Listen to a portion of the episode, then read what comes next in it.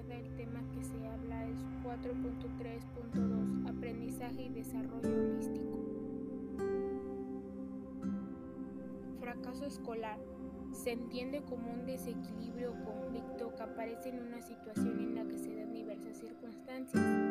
Por ejemplo, un niño que tiene dificultades de aprendizaje, pero también se puede considerar como fracaso aquellas acciones docentes y educativas poco acertadas o un manejo por parte de la familia y los educadores. Sin embargo, la definición más extendida y lo que entendemos la mayoría por fracaso escolar es la situación a la que llega el niño o el adolescente que después de pasar determinados cursos y en, un momento dado no alcanza el nivel académico de sus compañeros, comienza a suspender asignaturas, se estancan sus conocimientos y repite cursos.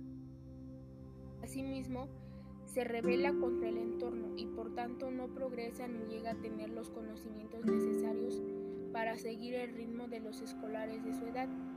El niño es víctima de, este estado y sufre sus consecuencias, lo que padece lo padece pero no lo crea. También genera en su entorno preocupaciones, gastos y problemas que para muchas familias son difíciles de resolver.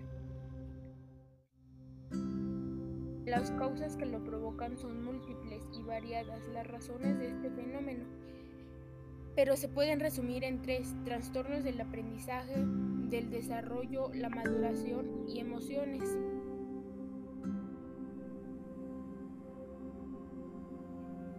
¿Cómo prevenir el fracaso escolar? Estos consejos pueden ayudar a los padres a prevenir y evitar el fracaso escolar de los hijos. Estar atentos a la aparición de malas evaluaciones escolares, no dejar pasar el tiempo y hablar con los profesores. Es importante hablar con el niño, con el niño para, para estas situaciones no se prolonguen el tiempo, ya que la recuperación será más costosa y prolongada. 2.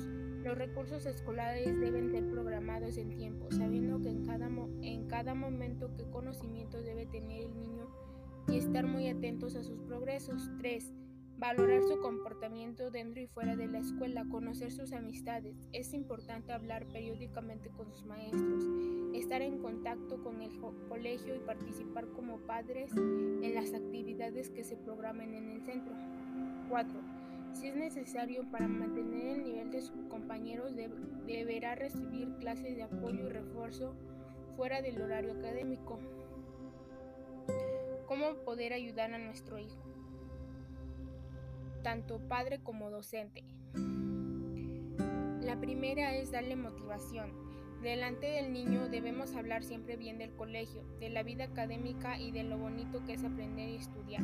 Fomentar el gusto para hacer bien el trabajo, cumplir las metas que se proponga y alabar el esfuerzo. La lectura es la base de cualquier conocimiento. El gusto por leer y comprender lo que se lee es el fundamento del estudio y del aprendizaje.